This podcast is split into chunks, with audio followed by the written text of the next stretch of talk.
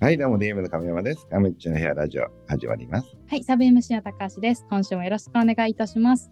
さて、本日のゲストをお呼びします。YouTube チャンネル、アットホームチャンネルを運営される青柳高也さんです。よろしくお願いします。よろしくお願いいたします。えっ、と、アットホームチャンネルの青柳と申します。よろしくお願いします。おすご、はいい元気、元気たっぷりですね。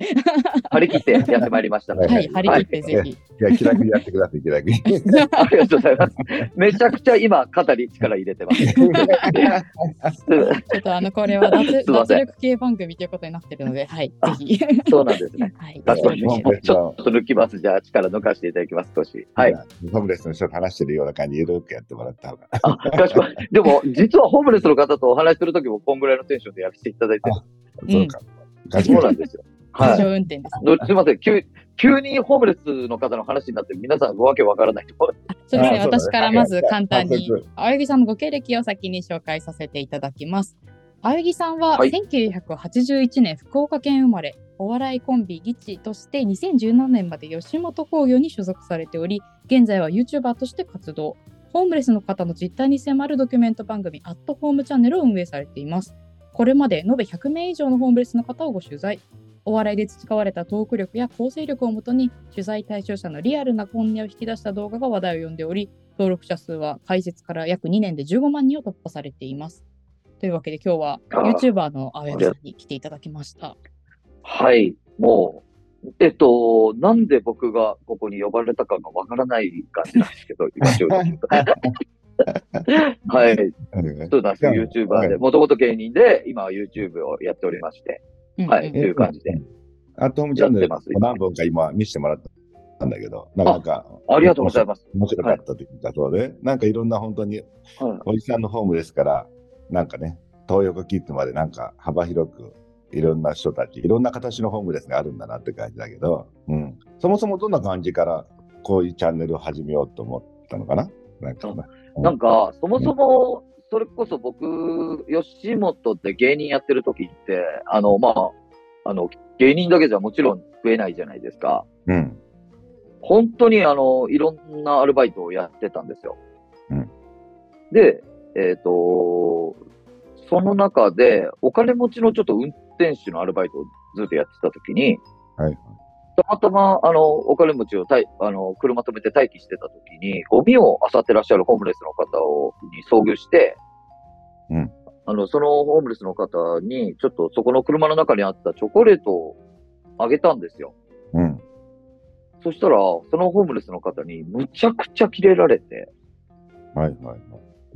びっくりするぐらいキレられて、で、今、なんか、単純にその時って、やっぱホームレスの方イコール、かわいそう、みたいな考えがやっぱ自分の中にあったので、チョコレートもらったら、まあ僕、喜ばれるビジョンしかなかったんですね。ありがとうのビジョンしかなかったのに、なんでこの人怒ったんだろうっていうところが、すごい僕の中で謎だったんですよ。うんうんっていうので、なんかずっとホームレスの方のお話聞きたいなと思ってた時に、まあ世の中がコロナに突入して、で、そのタイミングで、ああの、すごく時間ができたので、あの、ちょっとカメラ買って、ホームレスの方のお話を聞きに行ってみよう。まあ自分が知りたいなと思ったところが最初のスタートですね。あなるほどね。で、それで、じゃあ、はいカメラ持って、えー、いきなり突撃するような感じで行くようになったの？いきなり突撃しました。最初、まあ、上野公園かなとか思って、もう何にもその時知識がなかったので、とりあえず上野公園に行って、うんえ一番最初にお会いしたホームレスの方に、まず、うんあの、お話を聞かせていただきました。そうか、そうか。いや、いろいろな、なんか本当におじさんのホームですから、はい病院公園とか、あと歌舞伎町とか、まあいろんなとこ、なんかあっちこっち、もう走り回ってみたいね。いや、そうなんですよ。だから、えっと、普段って結構、それをチャンネルやるまで、ホームレスの方って当たり前にこう風景の中にいるじゃないですか。うんうん。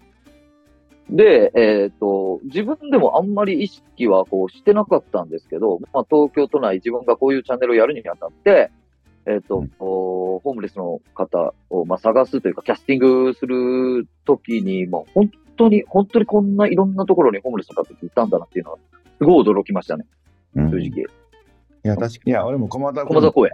うん、ジョギングとかよあのよくしてたんだけど、うん。はいうん。そしたらやっぱこの公園のほら、あの、あの木の奥の方とかにブルーシートが結構あったりとかしてね。うん。そうなんですよ。あちょっと逆にでも、駒沢公園はノーチェックでした、僕。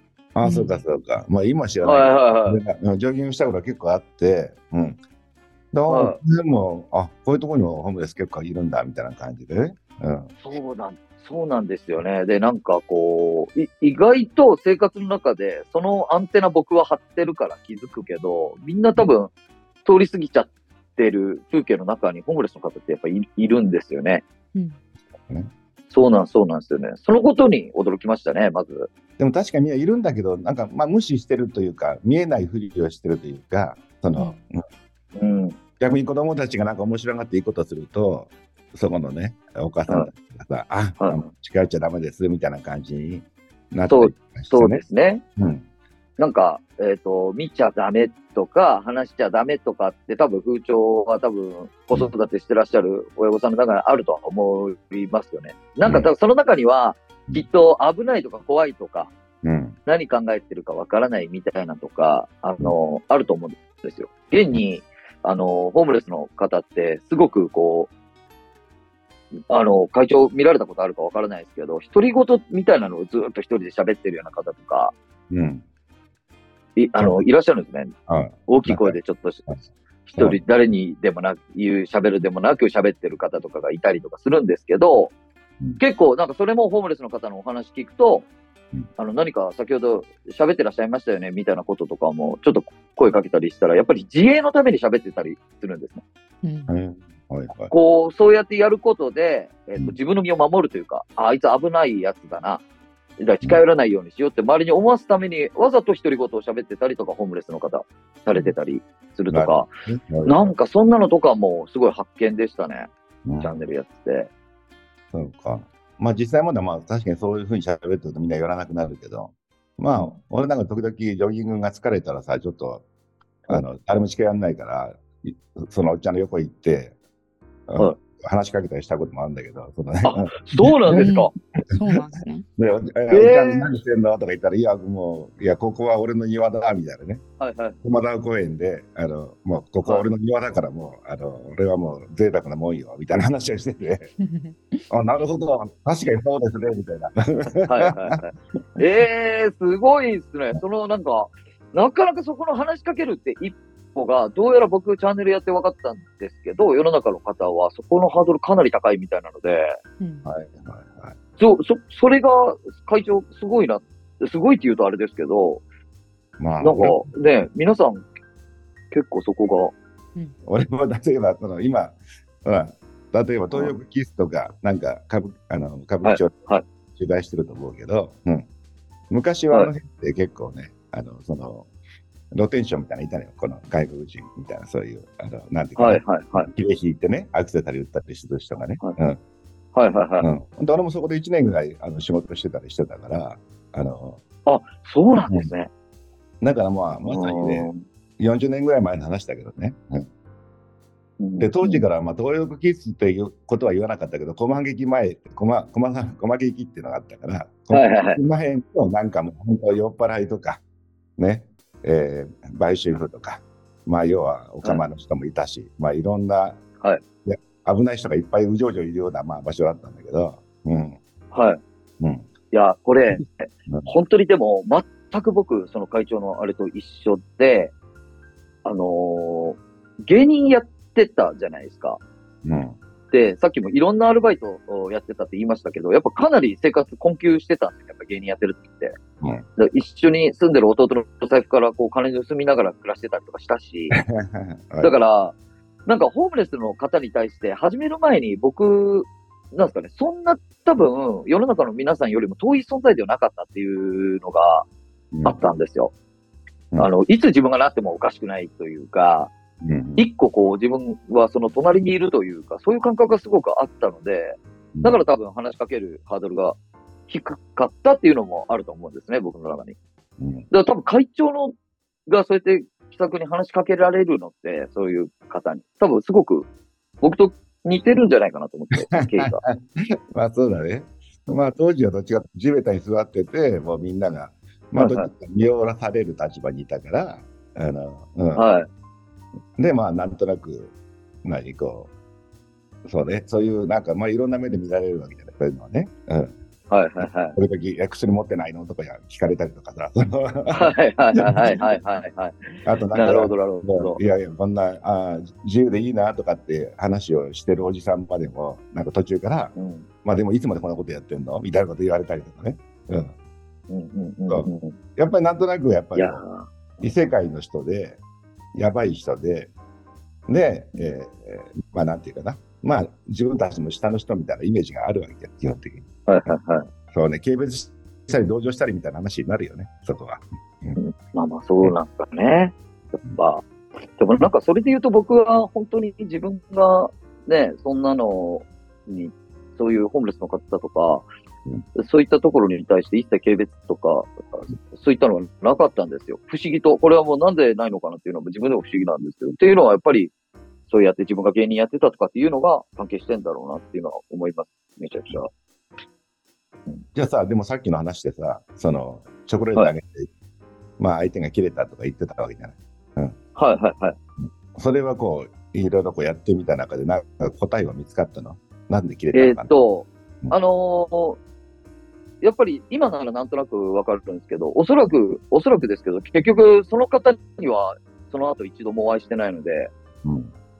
あの、ちゃんとした答えはわからないですけど、僕が何人かこう、お話を聞かせていただいて、やっぱわかるのは、おそらく、プライド的なことだと思うんですよね。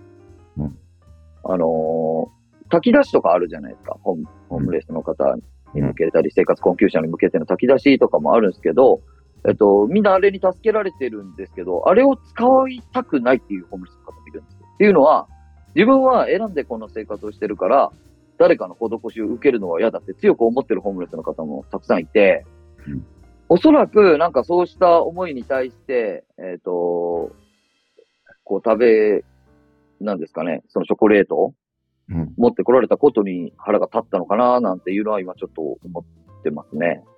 うん。なるほどね。厳密に答えは出ないですけど、そこは。でも俺が思うには、やっぱりその、いや、自分の中で軽蔑はしてないって言ったけどさ、その多分、同情はしたと思うんだよね。もう、もう、そうだと思います。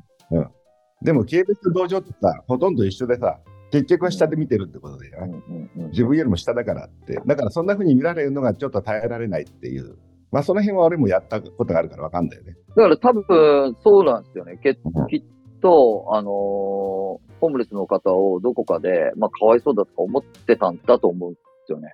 うん。なんか、それが、やっぱ、お話聞いていく中で、うんそうじゃないというか、かわいそうなも方々じゃないし、まあ、もちろんそういう方もいるんですけど、うんその不遇の状況でそうなってらっしゃる方も、うんあの、確かにはいるんですけど、えっ、と、まあ、多分鼻からそうやってかわいそうだとかっていう決めつけで来た自分に対して腹が立ったんだと思いますね。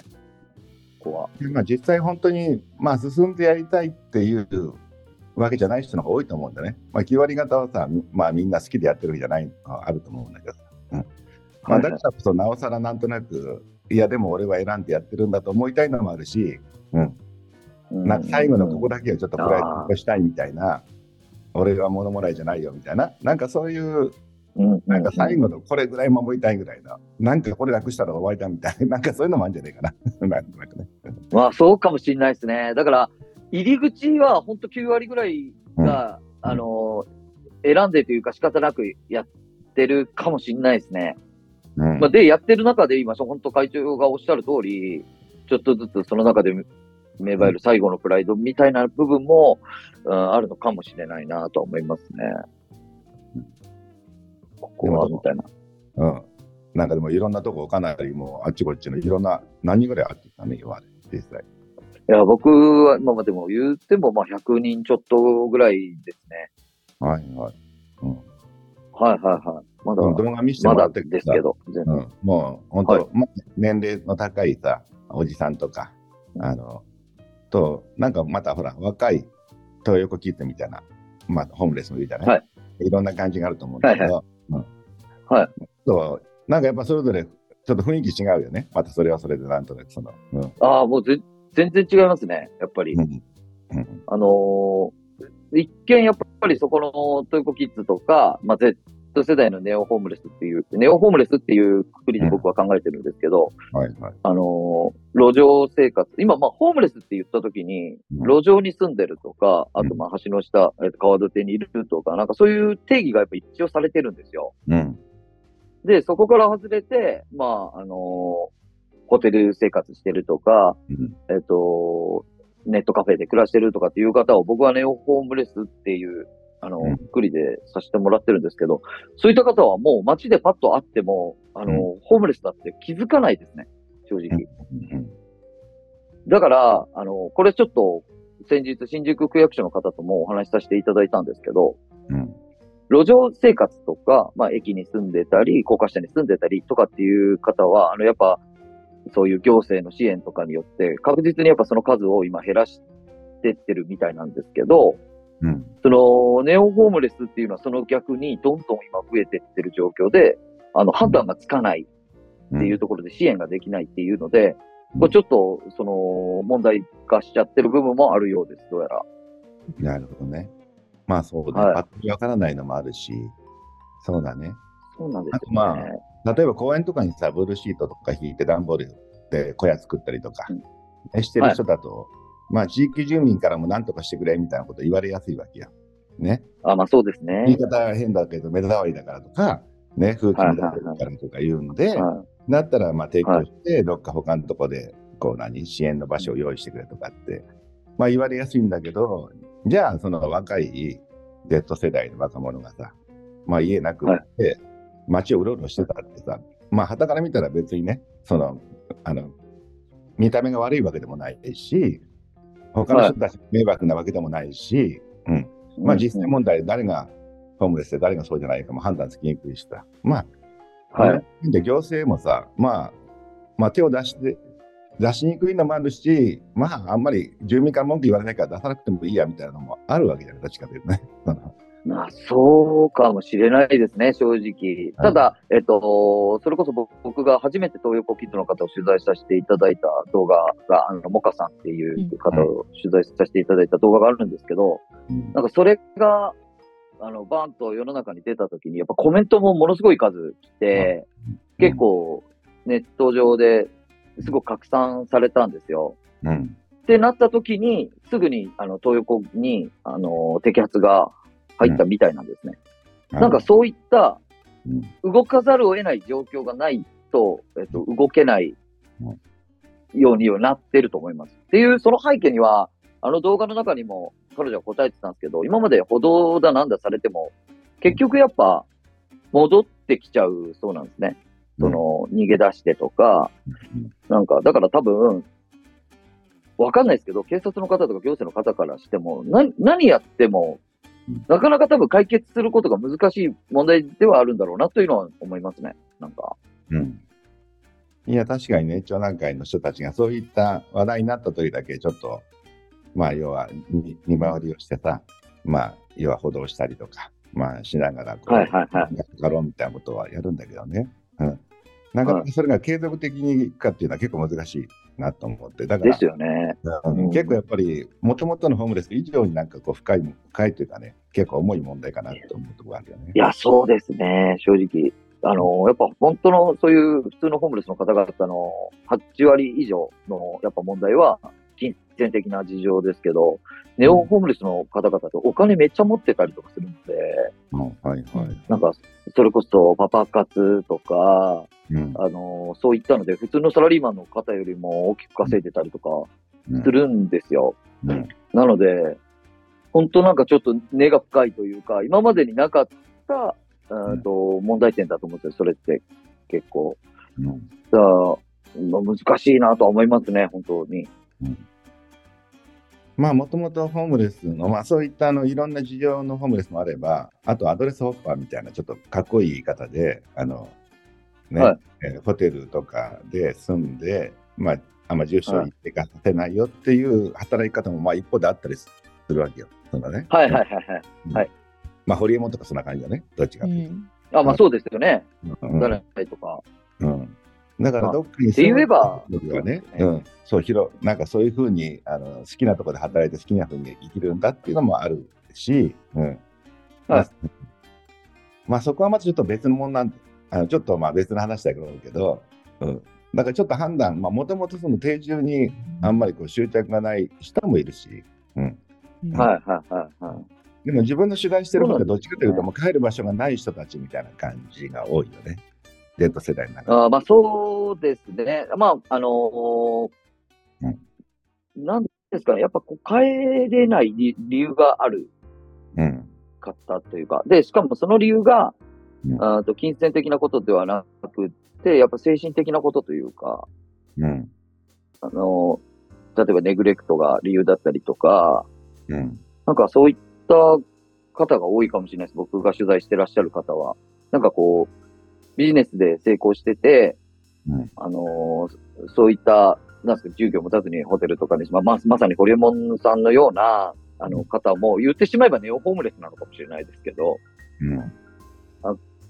まあでも僕が取材した方っていうのは、やっぱ帰る、家はあるけど帰らない理由があって、うん。えっと、帰らないっていう方が多いかもしれないですね、正直。行動は似てても全く違うもんだろうね、そこはね。うん。そうなんですよね。やっぱり。行動はすごい本当に似てるんですけどね。でもどうなの？そのか、まあどちらかというと、やっぱそういった Z 世代っていうか、その、やっぱ未成年の人たちが結構多いの？やっぱその辺は。のえっ、と、未成年もいますけど、んうんと全然20、えっ、と、20代の人たちも多いです。で、僕が会った子は20代の方が多いかもしれないですね。Z 世代で。うん。ネオホームレスっていうことで言うと。うん。はい。ん？その子、その人たちはどうなの？あの、まあ結局、例えば未成年だったらさ、ほら、まあ結局親の家に帰りたくないとかって家出するみたいな10代の子も結構いると思うんだけど、うん。そのそのまま例えばなる感じ？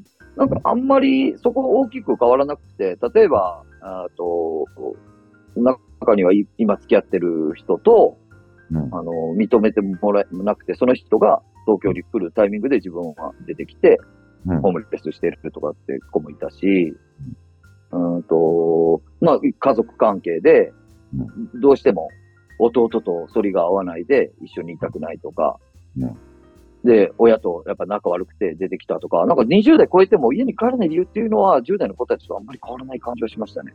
うん正直。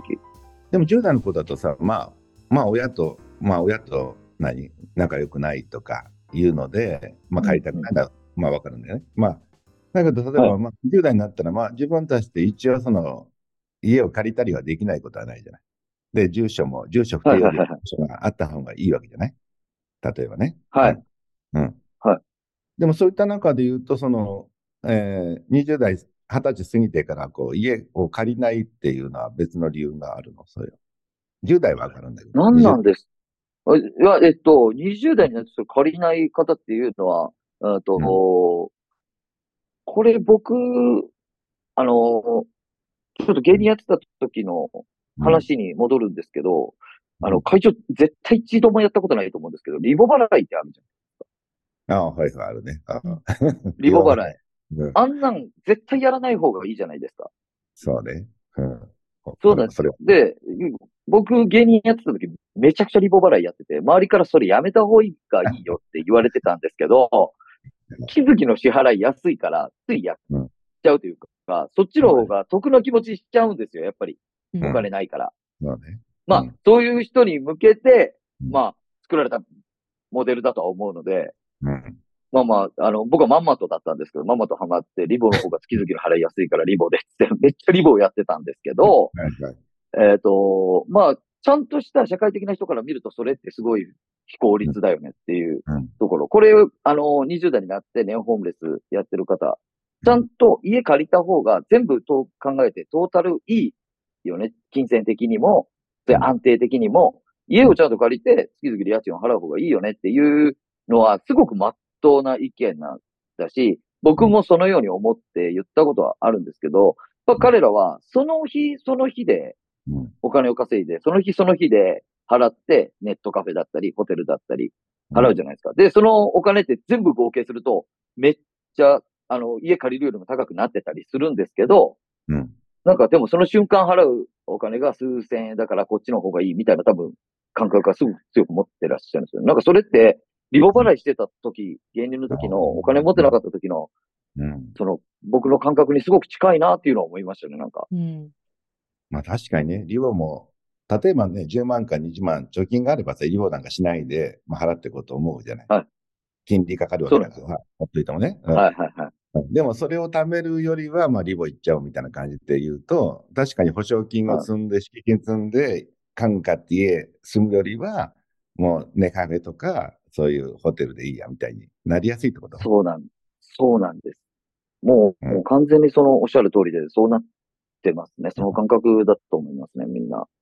だから、家を借りてた人もいるんですけど、やっぱ今のそそっちの方がいいっていう方もやっぱいますし、ななんかその感覚だと思いますね。はい。リボにハマってた自分としたら、まあ、なんとなく気持ちはわかるんだ、そこの。なんかそういうことです。めちゃく、いや、なんとなくじゃないで、めちゃくちゃわかります。だから、そういう時って言われても多分、全く響かない。僕もだからリボをやめようとしなかったんで、ずっと。はいはい。なんでこんな月々安くしか払わないで済むんだから全然いいやん、こっちの方がって思ってたんで。なるほどね。まあ、まあ確かに利息は高いかもしれんけど、っていう。いや、まあ、リボを使うか使わないかでも、そうね。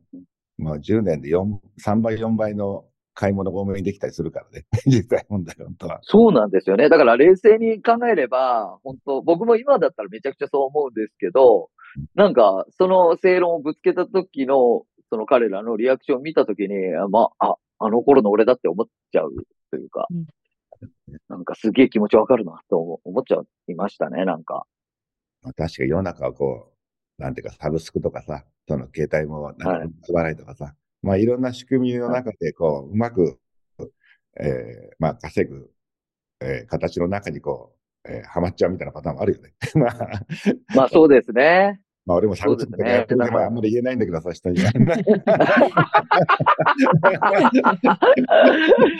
確かに。俺なんか悪い方の側だからさ、ちょっと違うね。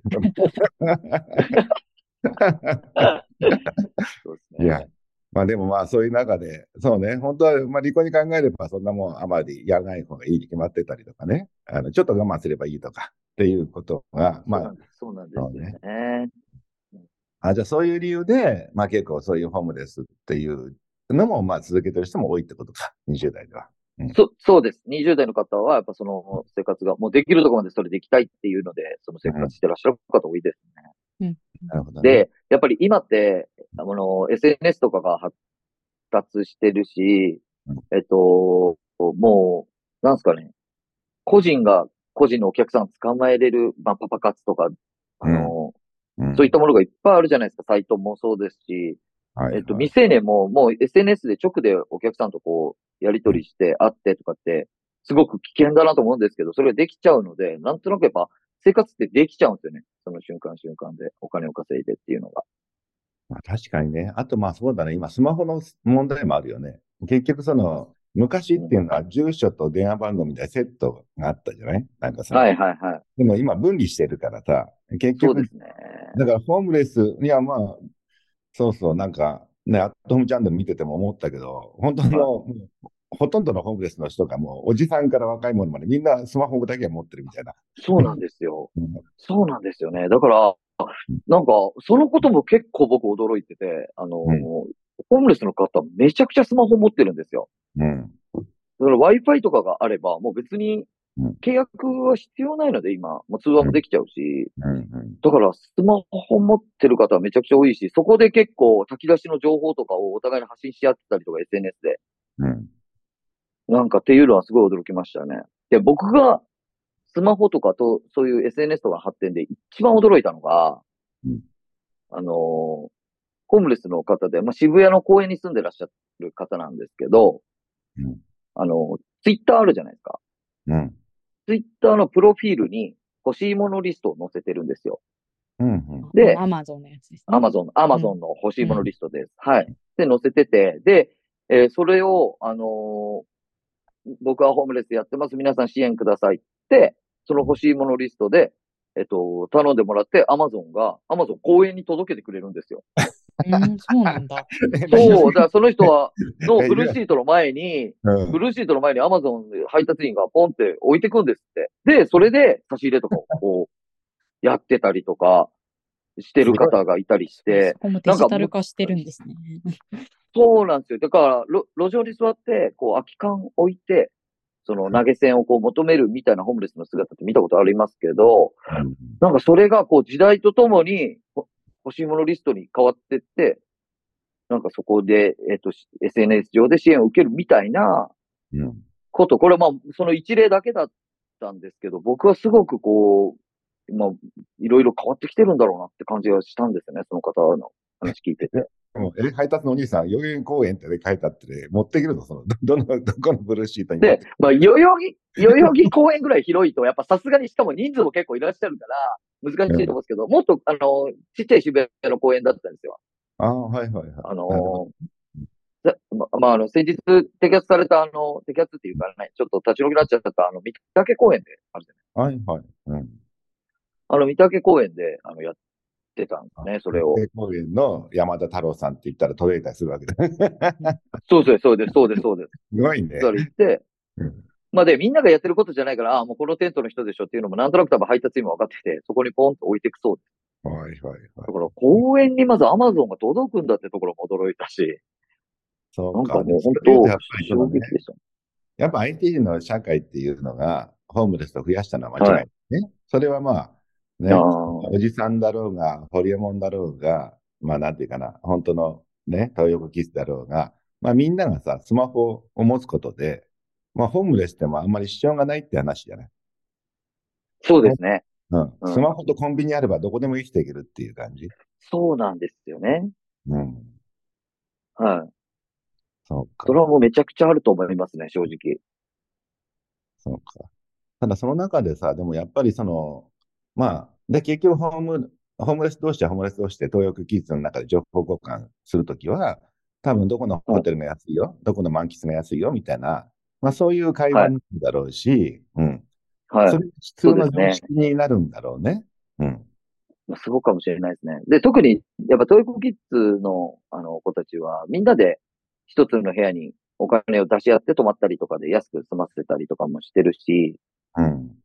でホームレスの方々はそこで SNS 通して炊き出し情報を交換し合ったりとか、今日何時からここであるよとか、なんかとかをこう発信し合ってたりとかもするし、うん。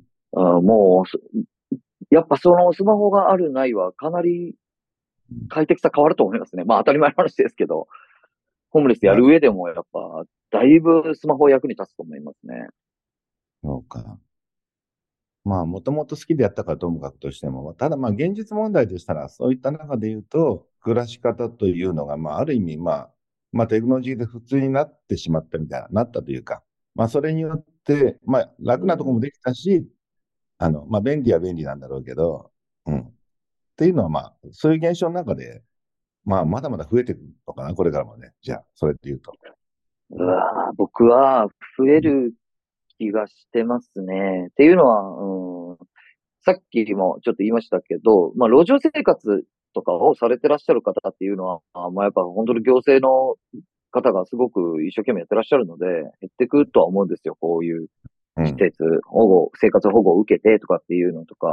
で、減っていくと思うんですけど、その逆にそういう、ななんですかね、流動的なホームレスっていう風な正式名称で役場の方とか呼ばれてるみたいですけど、まあネオホームレスと、あ、の、の方々っていうのは、今はどんどんどんどん数字が上がってってるみたいなので、うん、で、東横界隈とかでも、こう、カリスマとされる方が、とかがこう、SNS 上で登場してたりとかもするし、うん、あの、若年層が、やっぱそこに対して憧れ、その生活に憧れ持ってるなって感じもすごい印象を受けたんですよ、僕は。うんああ、うんなるほどね。はいはなんか、そうやって暮らしてる、い。あの、人たちに対しての憧れみたいなものをすごい感じたので、なんかどんどんどんどん増えてくるような気がしてますけどね、僕。あある意味、まあ自由な世界にも見えるわけかな。その、例えば、その、そうです、そうですね。なん、なんでしょうね。結構、すごい僕の、僕も今年は41なんですけど、うん。やっぱこう、単車乗ってる先輩かっけえとか、はい、はい。暴走族の集会をみんなで見に行くとか、なんか、うんそういうな、ちょっと悪い人たちに、への、こう、憧れみたいなのってあるじゃないですか。やっぱ、まあ確かに。真面目な人間なんで。太く短く生きるんだみたいなのも含めてね。うんみたいな、みたいな。はいはいはい。なんかそれが本当に、完全に、今、ちょっと悪い子とか、あのーなんですかね、尖ったやつとかは、そういった方、東横とか行って、うんあーなんかみんなで、お、TikTok で踊ってみたりとか、うんなんかこの間見たらなんか焼肉とかやってたりとかしたんですよ。東横界隈で。SNS で流れてきた。外で見ると外で。なんか、うわ、こそうそうそうそう。ここでなんかこんな風にやってるなんてかっけえみたいな、なんかそういう風にちょっとこう、変わってきてんのかなって感じはちょっとしますね。なるほどねうん。まあ、ただまあそういった子供たちをさ、ちょっと、何、うまく、なんか、養分にしようと思う大人たちも現れたりすると思うんだよね。その歌舞伎町とかだったらさ。はいはい。うんはい。まあその辺の中でさ、結局まあ、まあ、まあ闇の部分って変だけど、まあそういった、まあみんながなんか変な方にこう行くのもたくさんあると思うんで、またそういった、まあちょっとその辺はじゃあ後編でちょっと聞かせてもらおうかな、また改めて。わかりました。はい。はい、じゃあどうも。前編は一旦こちらでということで、ありがとうございました。ありがとうございます。